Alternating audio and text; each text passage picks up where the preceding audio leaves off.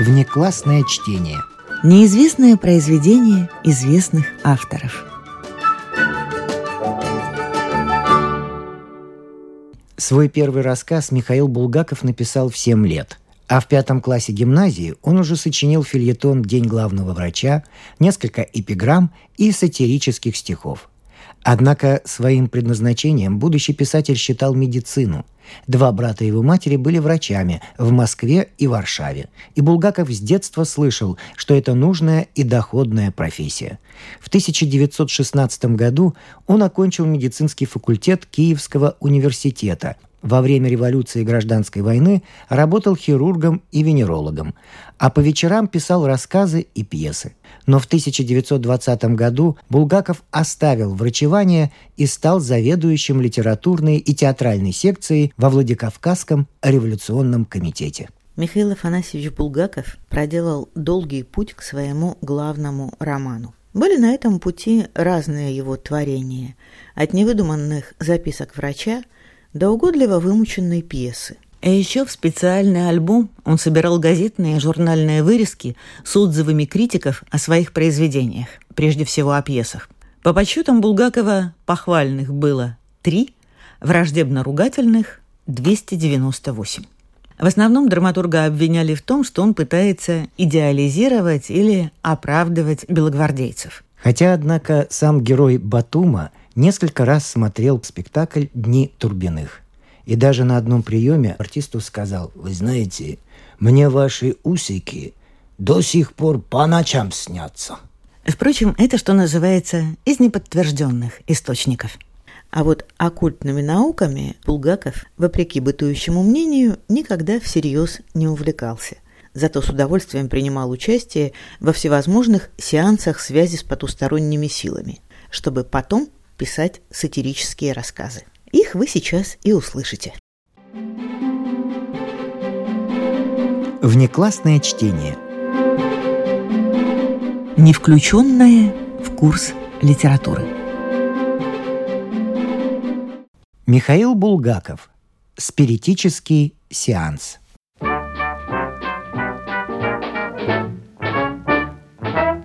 Дура Ксюшка доложила – там э, к, к, к тебе э, это э, мужик пришел.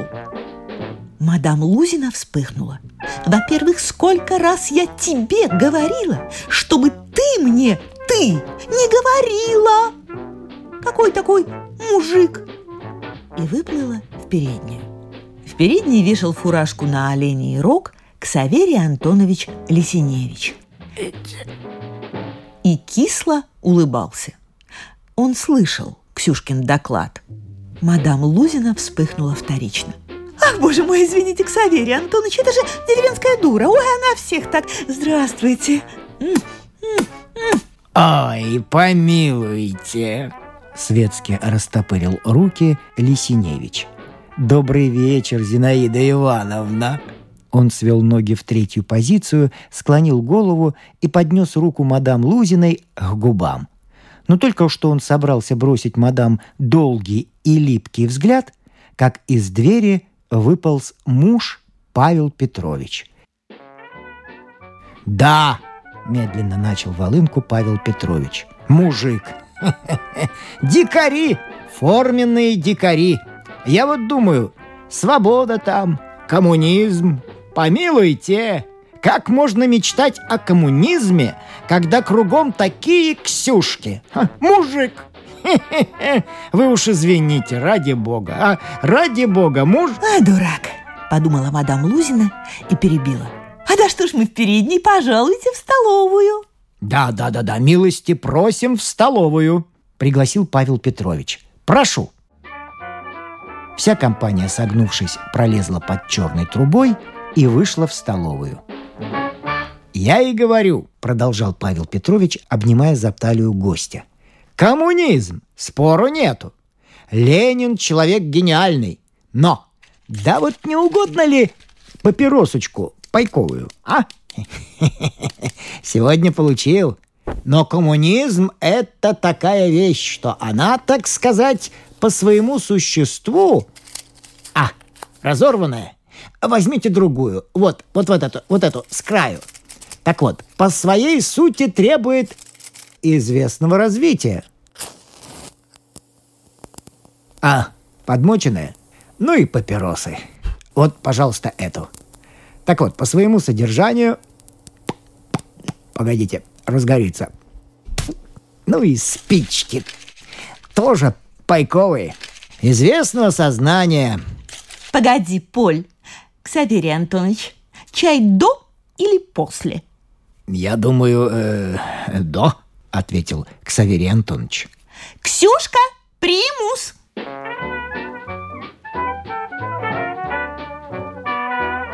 Сейчас все придут, все страшно заинтересованы, страшно.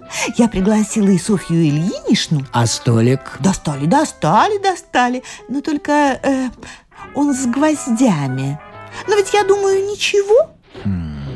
Конечно, это нехорошо, но как-нибудь обойдемся.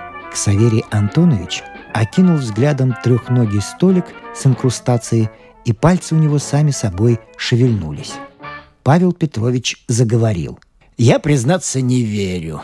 Не верю, как хотите. Хотя, правда в природе...» Ах, что ты говоришь? Это безумно, безумно интересно. Но предупреждаю, я буду бояться.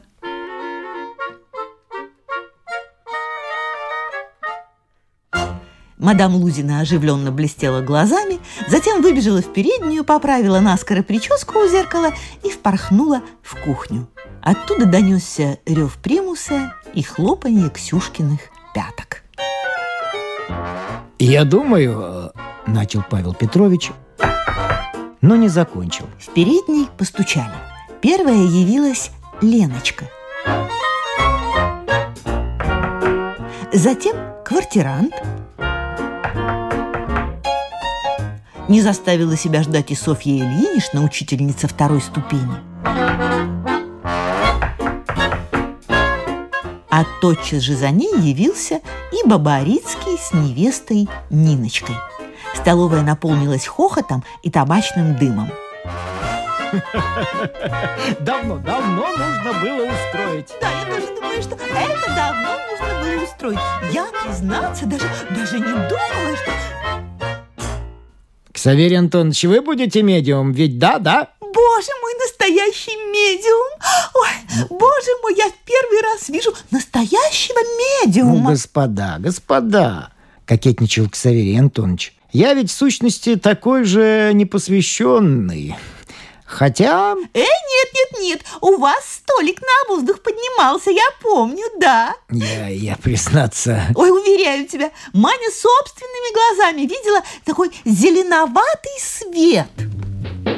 Нет, нет, нет, Какой нет, нет, нет, в темноте. Да-да-да, в темноте. Я не хочу, Только при нет. свете, Нет, при свете. Вот при свете, иначе я не согласна. Кричала крепко сколоченная материальная Софья Ильинична.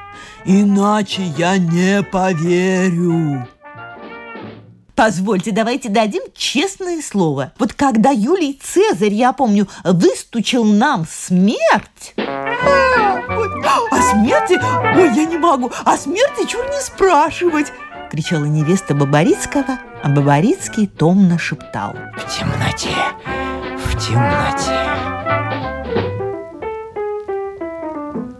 Ксюшка с открытым от изумления ртом внесла чайник. Мадам Лузина загремела чашками. «Господа, господа, не будем терять времени!» И сели за чай.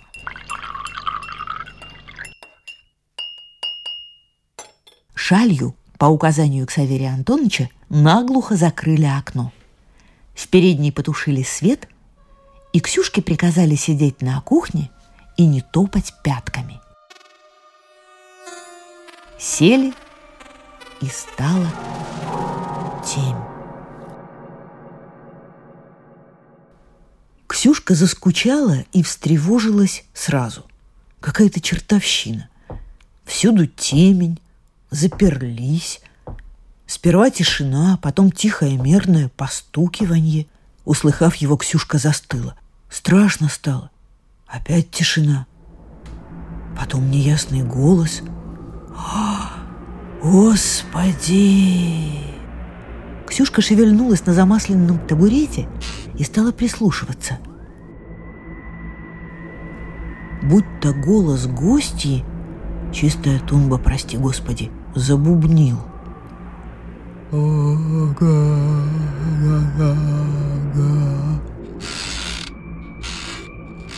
Ксюшка на табурете, как маятник, качалась от страха и любопытства. То черт с рогами мерещится за черным окном – то тянулась в переднюю. Наконец она не выдержала. Прикрыла дверь в освещенную кухню и шмыгнула в переднюю. Тыча руками наткнулась на сундуки. Протиснулась дальше, пошарила, разглядела дверь и приникла к скважине. Но в скважине была адова тьма, из которой доносились голоса. Дух, кто ты? А, Б, В, Г, Д, Е, Ж, З, И, И. И. Импера, господа! Император Напо... Наполеон! Боже, боже, как интересно! Тише! Спросите. Спрашивайте. Что? Да спрашивайте. Ну, кто хочет. Дух императора. Прерывисто и взволнованно спросила Леночка. Скажи, стоит ли мне переходить из глав Хима в Железком? Или нет, не стоит? Ду... дура! Отчетливо ответил император Наполеон. Смешок пробежал по цепи. Гигикнул дерзкий квартирант. Софья Ильинична сердито шепнула. «Разве можно спрашивать ерунду?» Уши Леночки горели в темноте. «Не сердись, э, добрый дух!» — взмолилась она. «Если не сердишься, стукни один раз!»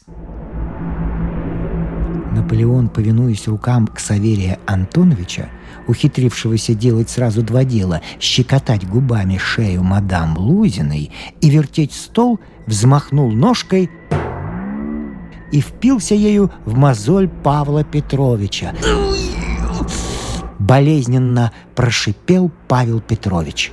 «Тише! Спрашивайте. А у вас никого посторонних нет в квартире?» Спросил осторожный Бабарицкий. «Нет, нет, нет, говорите смело». «Дух императора, а, скажи, сколько времени еще будут у власти большевики?» О, это интересно. Тише, тише, тише. Считайте.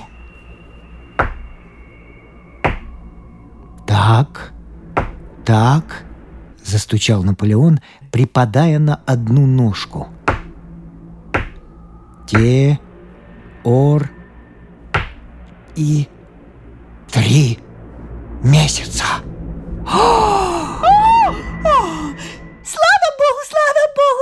вскричала невеста. «Я их так ненавижу! Так ненавижу!» Что вы? Да никого же нет! Дух, скажи, кто их свергнет? Дыхание затаили. Так, так. Ксюшку распирала от любопытства. Наконец она не вытерпела – Отшатнувшись от собственного отражения, мелькнувшего во мгле зеркала, она протиснулась между сундуками обратно в кухню. Захватила платок, шмыгнула обратно в переднюю, поколебалась немного перед ключом, потом решилась, тихонько прикрыла дверь и, дав волю пяткам, понеслась к Маше Нижней. Маша Нижняя нашлась на парадной лестнице у лифта внизу вместе с Дуськой из пятого этажа. В кармане у нижней Маши было на 10 тысяч семечек. Ксюшка излилась. Заперлись они, девоньки, записывают про императора и про большевиков. Темно в квартире страсть, жилец, барин, барыня, хахаль ейный, учительница. Да ну! Изумлялись нижняя и Дуська, а мозаичный пол покрывался липкой шелухой.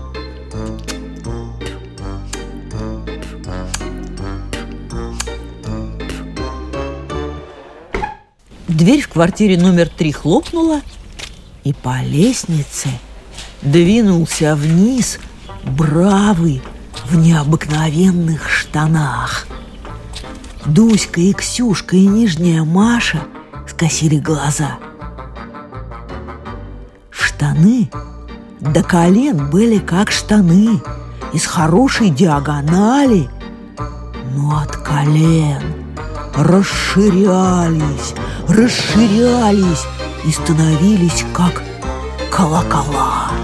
Квадратная бронзовая грудь распирала фуфайку, а на бедре тускло и мрачно глядела из кожаной штуки востроносое дуло. Бравый, лихо закинув голову с золотыми буквами на лбу, легко перебирая ногами, отчего колокола мотались, спустился к лифту и, обжегши мимолетным взглядом всех троих, двинулся к выходу.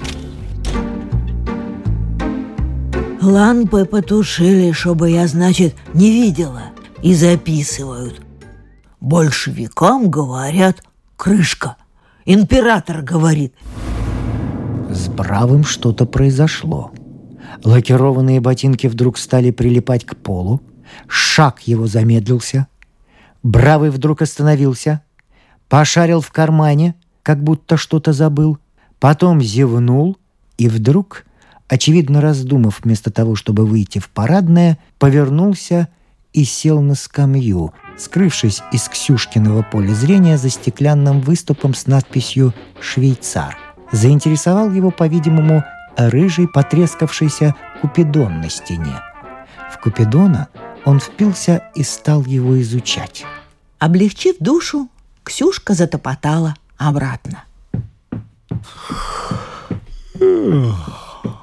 Бравый уныло зевнул, глянул на браслет часы, пожал плечами и, видимо, соскучившись ждать кого-то из квартиры номер три, поднялся и, развинченно помахивая колоколами, пошел на расстояние одного марша за Ксюшкой.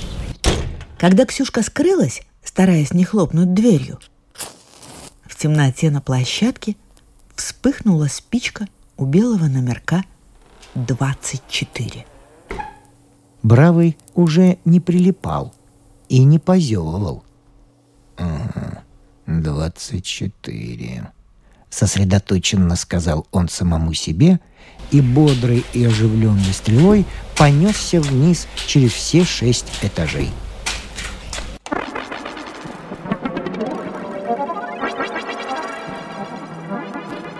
В дымной тьме Сократ, сменивший Наполеона, творил чудеса. Он плясал как сумасшедший, предрекая большевикам близкую гибель. Потная Софья Ильинична, не переставая, читала азбуку. Руки онемели у всех, кроме Ксаверия Антоновича. Мутные беловатые силуэты мелькали во мгле. Когда же нервы напряглись до предела, стол с сидящим в нем мудрым греком колыхнулся и поплыл вверх. Довольно, о, довольно, я боюсь. Нет, нет, нет, пусть, пусть. Милый дух, дух давай выше. Никто не трогает ногами, а? Э, никто не трогает. Да нет, нет, нет. Тише, тише. Дух, дух, если ты есть, возьми ля на пианино, а? Дух. Грек оборвался сверху и грянул всеми ножками в пол. Что-то с треском лопнуло в нем. Затем он забарахтался и, наступая на ноги взвизгивающим дамам, стал рваться к пианино. Спириты, сталкиваясь лбами, понеслись за ним.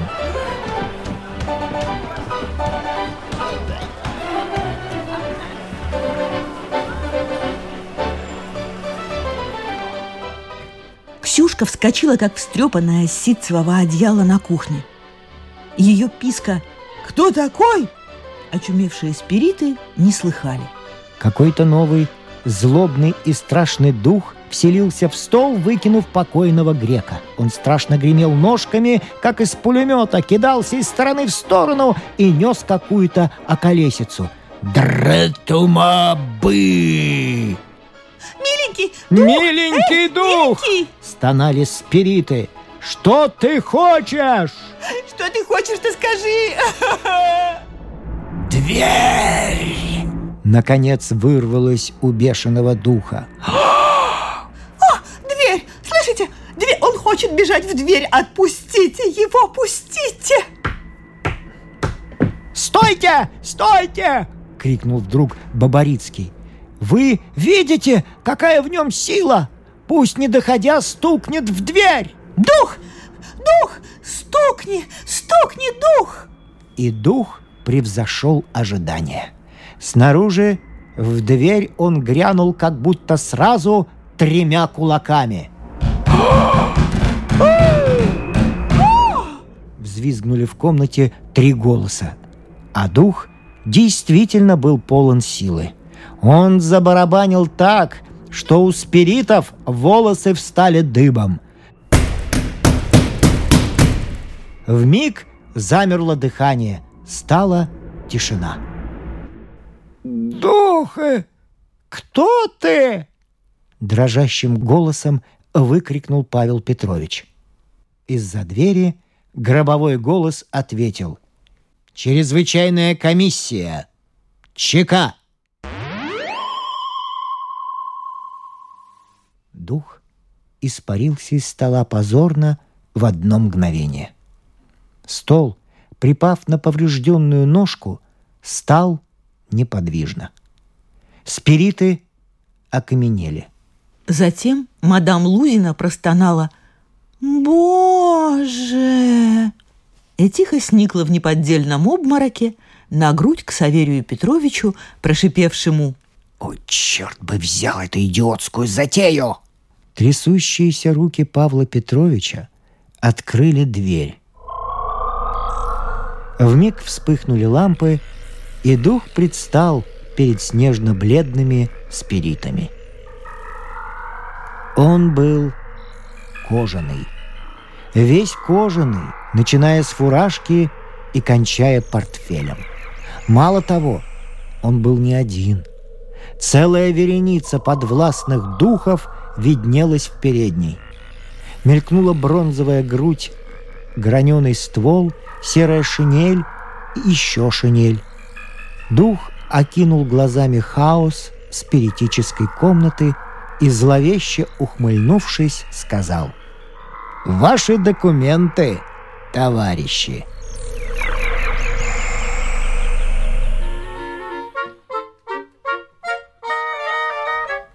Эпилог Бабарицкий сидел неделю, квартирант Иксаверий Антонович – 13 дней, а Павел Петрович – полтора месяца.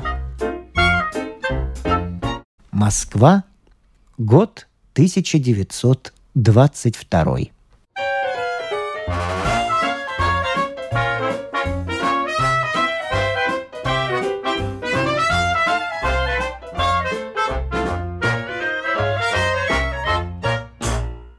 Да, в 22 году большевистская власть, похоже, была еще не такой кровожадной, как в последующие десятилетия. А сам Булгаков шутил тогда, кто бы мог подумать, над противниками правящего класса. И до его главного романа было еще далеко. Хотя предвестники знаменитой сцены сеанса черной магии в театре Варьете уже появляются.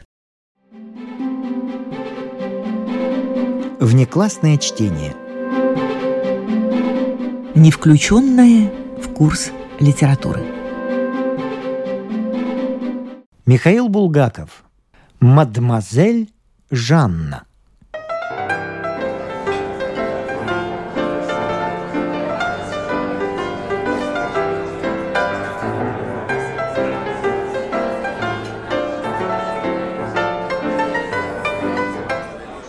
Замер зал. На эстраде появилась дама с беспокойными подкрашенными глазами в лиловом платье и красных чулках. А за нею бойкая, словно молью траченная личность в штанах в полоску и с хризантемой в петлице в пиджака. Личность швырнула глазом вправо и влево, и загнулась и шепнула даме на ухо. «В первом ряду лысый, в бумажном воротничке, второй помощник начальника станции. Недавно предложение делал, отказала. Нюрочка.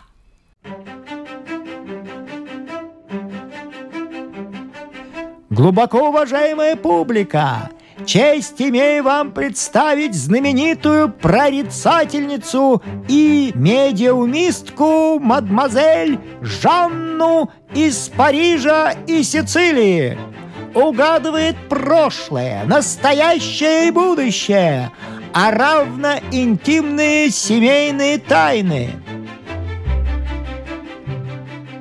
Мадемуазель кивнула. Зал побледнел. «Сделай загадочное лицо, дура!» Мадемуазель кивнула. Однако не следует думать, что здесь какое-либо колдовство или чудеса. Ничего подобного, ибо чудес не существует. Сто раз тебе говорил, чтоб браслетку надевать на вечер. Все построено исключительно на силах природы с разрешения месткома и культурно-просветительной комиссии и представляет собою виттолопатию на основе гипнотизма по учению индийских факиров, угнетенных английским империализмом.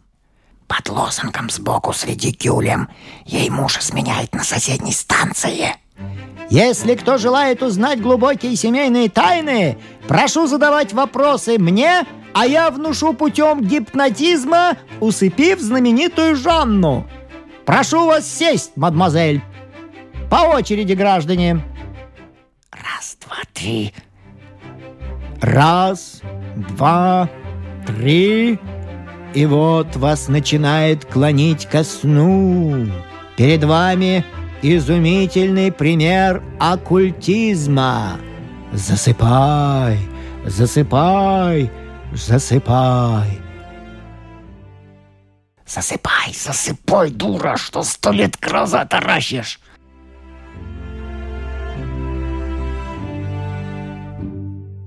Мадемуазель Жанна, наконец, закрывает глаза. Итак, она спит. Прошу.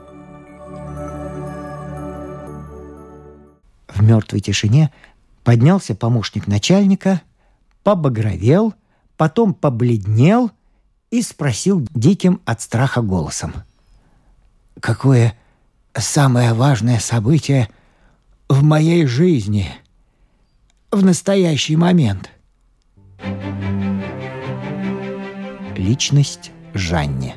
«На пальцы смотри, внимательней, дура, на пальцы!» Личность повертела указательным пальцем под хризантемой, затем сложила несколько таинственных знаков из пальцев, что означало «разбитое». «Ваше сердце», — заговорила Жанна, как во сне, гробовым голосом, «разбито коварной женщиной». Зал ахнул. Личность одобрительно заморгала глазами. Зал охнул, глянув на несчастного помощника начальника станции. «Как ее зовут?» — хрипло спросил отвергнутый помощник. «Н-Ю-Р-О-Ч!» — завертела пальцами у лацкана пиджака личность. «Нюрочка!» твердо ответила Жанна. Помощник начальника станции поднялся с места совершенно зеленый, тоскливо глянул во все стороны, уронил шапку и коробку с папиросами и ушел.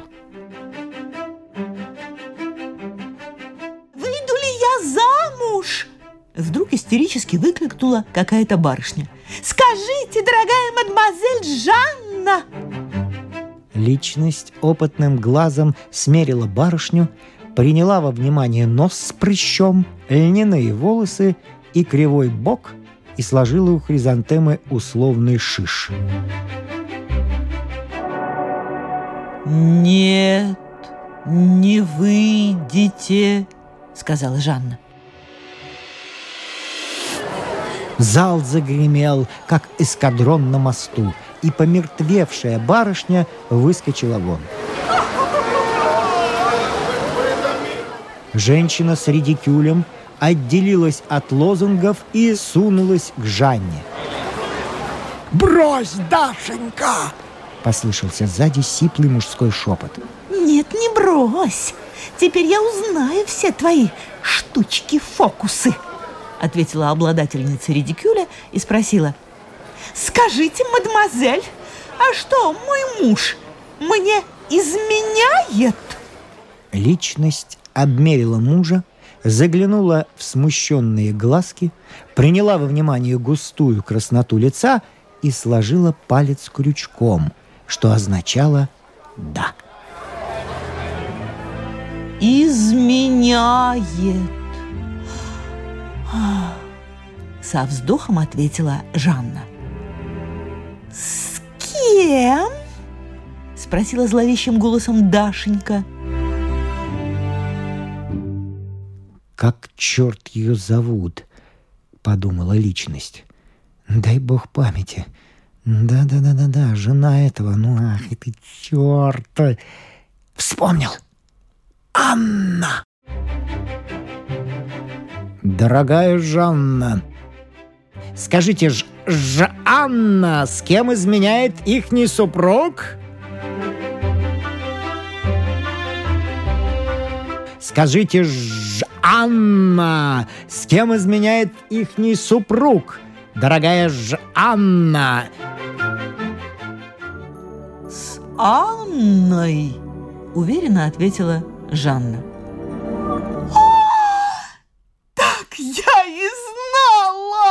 С рыданием воскликнула Дашенька. Я давно догадывалась! Мерзавец! И с этими словами хлопнула мужа редикюлем по правой, гладко выбритой щеке. И зал разразился бурным хохотом.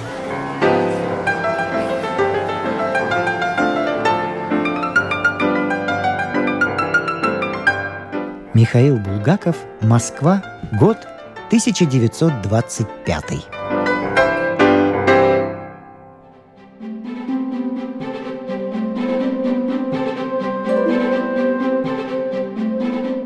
Внеклассное чтение.